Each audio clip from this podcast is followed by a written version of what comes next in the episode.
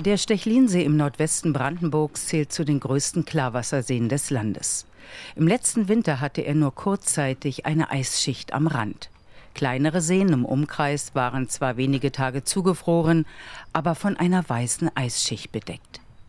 Dieses weiße Eis nimmt überall auf den Seen der Nordhalbkugel zu, erzählt Hans-Peter Grossart vom Leibniz-Institut für Gewässerökologie und Binnenfischerei am Stechlinsee. Ursache sind die zunehmend milden Winter. Und das bedeutet, im Winter bekommt man vielfach Temperaturen nur um die 0 Grad.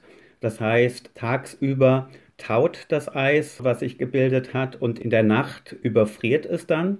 Und dieser Zyklus von Auftauen und Überfrieren führt dann zur Bildung von weißem Eis. Und hinzu kommt dann noch Regenfall und Schneefall, der auf die Eisoberfläche trifft.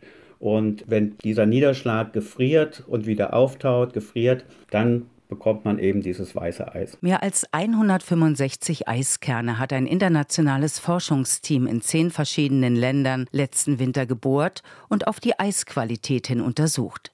Hans-Peter Grossart war in der Region des Stechlinsees unterwegs, am Dagosee und am großen Fuchskuhlensee. Und dort haben wir auch gesehen, obwohl die Eisdicke ungefähr 10 Zentimeter war, und das ist ja das, äh, was man benötigt, um auf das Eis gehen zu können, so als Daumenregel, haben wir aber dann festgestellt, als wir den Eiskern gezogen haben, dass der größte Teil, also über 6 Zentimeter von den 10 Zentimeter, waren dieses weiße Eis was eben sehr weniger tragfähig ist. Im Vergleich zu klarem, sogenanntem schwarzen Eis, das bei tiefen Minusgraden entsteht, beträgt die Tragfähigkeit von weißem Eis gerade einmal 10 Prozent.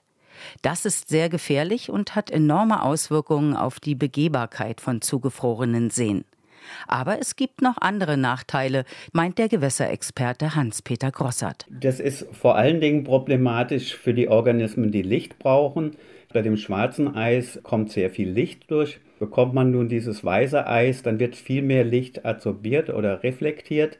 Und das heißt, im Wasserkörper ist weniger Licht für Organismen zur Verfügung, die Biomasseproduktion machen über die Photosynthese. Und das Phytoplankton, das sind die kleinen Algen in den äh, Gewässern, bilden die Grundlage für die gesamte aquatische Nahrungskette. Das heißt, sie bilden das Futter, was dann von anderen Organismen gefressen wird, bis hin zu den Fischen. Die Art der Eisbedeckung entscheidet also über die Stoffwechselprozesse während der Wintermonate im See.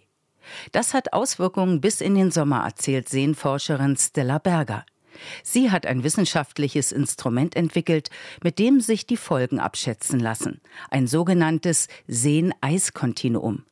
Die Effekte auf die Wasserqualität sind besonders groß, wenn Seen gar nicht mehr zufrieren. Man kann schon deutlich eine Zunahme auch von Blaualgen oder Cyanobakterien vor allem im Sommer sehen. Wenn das Ende des Winters oder im Frühjahr sogar durch den ganzen Winter schon Blaualgen vorhanden sind, dann kann es eben auch sein, dass die weiter im Sommer auch noch da sind. Unsere Seen werden durch die zunehmend milden Winter im Zuge der Erderwärmung immer weniger zufrieren und vielmehr eine weiße Eisbedeckung haben.